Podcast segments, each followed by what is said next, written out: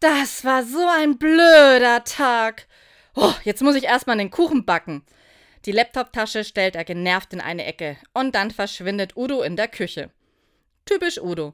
Wenn's mal wieder einer dieser Tage ist, an dem alles schief läuft, dann backt er einen Kuchen. Und das nicht nur heute am Welttag des Backens, sondern immer, wenn es halt nötig ist. Meistens sieht dann seine Welt schon besser aus, wenn der Kuchen erstmal im Ofen bäckt. Und wenn er richtig mies gelaunt ist, dann hilft nur Mürbeteig.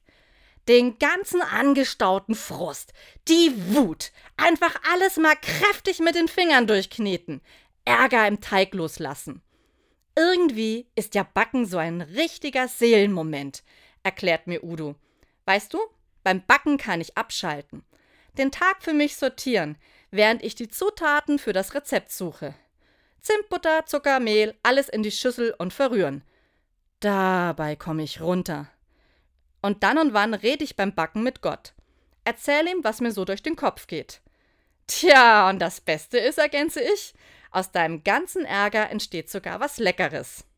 Und was sind Ihre Seelenmomente?